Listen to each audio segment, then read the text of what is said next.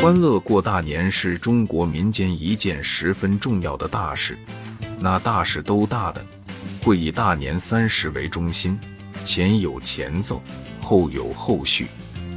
前奏是进入腊月后，人们不但就会在为过大年而忙碌了起来，就连那鞭炮声也会开始于此时此起彼伏地响了起来。后续便是过了大年后的人们。接亲戚、串朋友的热闹行为，在上世纪的六七十年代，那时候由于经济尚不发达，物质还较为匮乏，无论欢乐过大年的情景，还是过年后的情景，和现在相比，都是截然不同的。尤其是农村，人们那时文化知识还比较落后，各种遗传下来的习俗。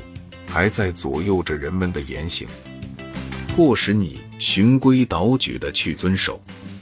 这一切无不都是在想迎吉避凶，迎来个欢欢乐乐的大年。所以那时大年后，直至正月十五，哪天该干什么，基本上都是约定俗成的。大年初一这天，人们是要早早起来的，早起去给长辈们磕头拜年。那时人们受传统观念影响，婚结的也都较早，有的自己都已儿孙满堂，是个老头了，却还要去给父母三叩九拜，说上一长串的长命百岁的话，并且这天还是一定要接着长辈们给的压岁钱，无论那钱是多是少，红包是大是小，都是要恭恭敬敬的收着。这一天，无论家里多脏，也是绝对不能扫地的。说是家里扫了地，就会把财气扫跑；要扫，也只能是把外面的财气往家里扫。这一天是一定要吃素饺子的，皖北农村人又叫扁食，并且还有俗语说道：“大年初一吃扁食，不插外手。”意思就是说，这顿饺子。是要全家人围坐在一起吃的。那素饺子里还要包上一枚硬币。古时候是铜钱，那枚硬币，风俗里还说谁吃到了，今年就谁当家。但说是这样说，其实无论父亲吃没吃到那枚硬币，今年当家的都自然还会是他。那时候，盒装香烟在农村尚属奢侈品。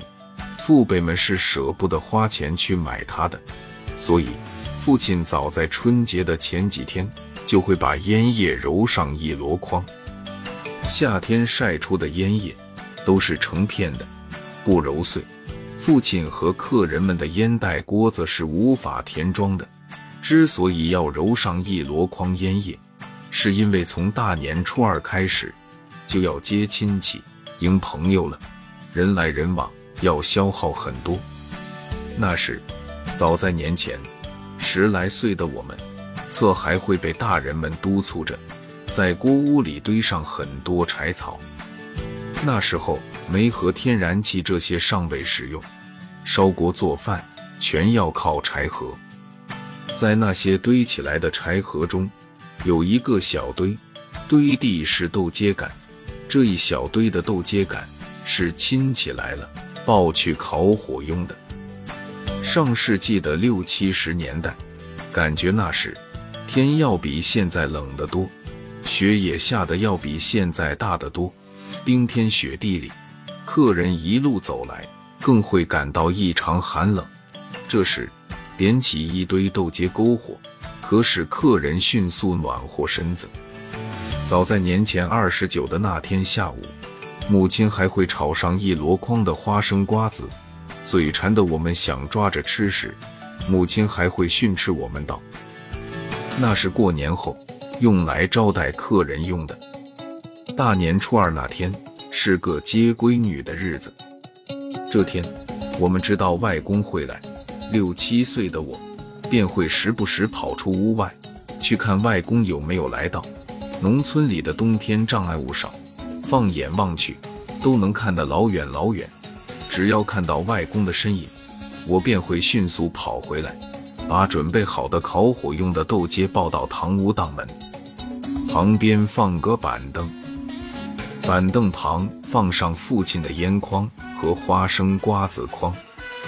外公会叼着烟袋进屋，早在他进门前，我就会把豆秸的篝火点着了。外公落座后，会先把手伸到篝火上烤，之后会再装上一袋烟，在篝火上点着，猛吸几口，才会开口说话。豆秸赶在所有的柴禾里，燃烧时冒的烟是最少的，虽少。但还是会有烟冒出的，加之外公的烟瘾又大，外公抽的烟加上豆秸冒的烟，不一会儿屋内就烟雾缭绕了。这烟都会熏得两把子里安家落户的老鼠都难以忍耐，钻了出来，馋涎欲滴地瞅着箩筐里的花生瓜子。一般的情况下，外公来接母亲时。还会顺便带来油炸的圆子和蕉叶子，这些这些东西对于那时基本上都是以山芋干子面充饥的我们来说，也应该算得上是美味佳肴了。往往只顾得吃这些了。中午的那顿招待外公的丰盛午餐，却吃的肚子里没地方盛了，只好于吃饭时一个劲的给外公加肉加菜了。按照习俗，大年初二那天，外公是只接母亲的，但有时也会把我们带去。之所以带我们去，是因为我们年龄小，还不太懂事。后来长大了才知道，这一天，外公之所以把母亲接去，就是想让她去述说这一年来日子过得怎么样，有没有受气。走过娘家后。有时别的亲戚也会来接你去拉呱叙旧，来接你的人，这时你也要隆重的招待人家一顿。这种行为那时就叫接亲戚。这样的接亲戚你来我往，有时都要进行到年后初十左右。所以那时的大年过后，农村的土路上接亲戚串朋友的行人都会络绎不绝。又由于那时的电话手机还没广泛使用，通讯不发达，人们接亲戚时，往往还会出现亲戚被别人接去了的尴尬。尽管那时年后初几接什么样的亲戚，早就习俗有约定，但有些同样的亲戚会都于那一天去接。碰到这样的情况，还要按先后顺序来解决，谁先来到的。谁先接？那时候电视、手机这些还没普及。从大年初三开始，没走亲戚的左邻右舍就都会来串门了、大瓜了，嗑着瓜子，说着闲话，同样是围着那堆豆秸篝火，吸着烟筐里的烟叶，天南地北的闲聊着。说到得意处，有时便也就不走了。大年三十，剩下的菜端上来，小喝两口，把老少爷们的情谊又提高了一分。过了年的这段时间，正是农闲的无事可做的时候。那时，村庄还是生产队，有时队里还会出钱，请个唱大鼓书的来说书。同样是篝火旁，大家围坐在一起听书。但此时，这堆篝火。便就要在牛屋里燃起了，因为牛屋里地方大，能盛得下全村的父老乡亲们。那时候过大年，之所以热闹，感觉鞭炮的贡献是最大的。从进入腊月之后，直至年后初十之前，那鞭炮声都会不绝于耳。无论干什么事，都是鞭炮先说话。更有我们这些那时六七岁的孩子，会把成盘的鞭炮散开来，装在小口袋里，时不时点着一个，扔在家养的小动物们旁。惊吓的那些村里的小动物们，没有见了我们不躲地，就连放时没炸的鞭炮，我们也会把它捡了来，掰断，隔开点距离放着，点着一头。这时，那哑炮便会滋滋冒出火花，瞬间，那一边的哑炮也就会被点燃，一时间火花四溅。我们那时管这玩法叫双滋花，又叫老头滋老妈。滋花是要在地面上进行的，于是我们也就爬在地面上看。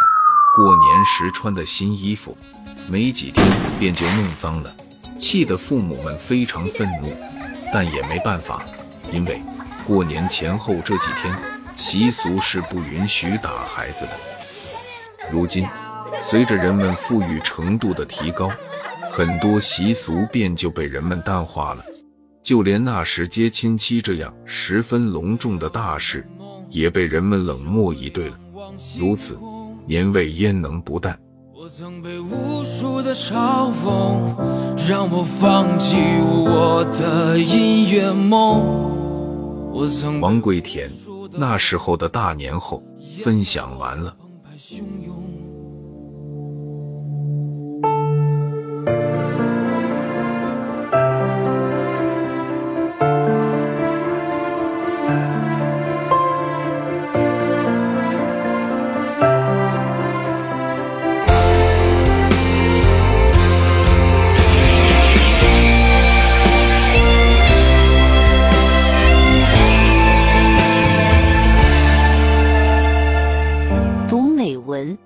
生看世界，打开心灵的锁。小伙伴们，下期再见。我曾想要我的歌声，无尽沉沦的感动。我曾把他们当作我风雨过后那一道彩虹。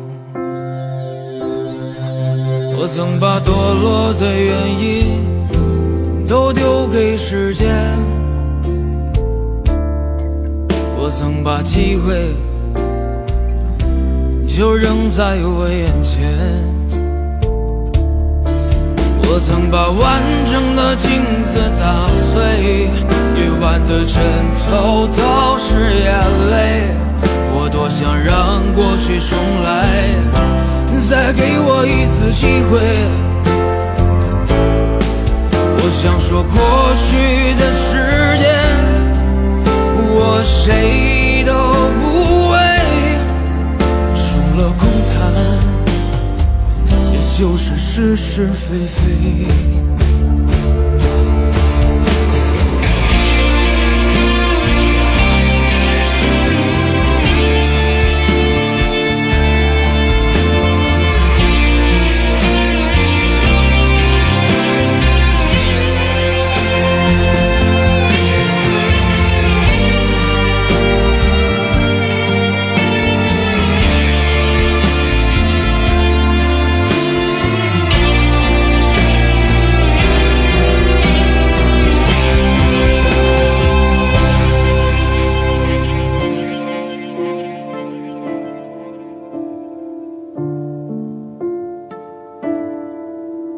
我曾想要我的歌声，无尽沉沦的感动。我曾把他们当作我风雨过后那一道彩虹。我曾把堕落的原因都丢给时间。我曾把机会。就扔在我眼前。我曾把完整的镜子打碎夜晚的枕头都是眼泪。我多想让过去重来再给我一次机会。我想说过去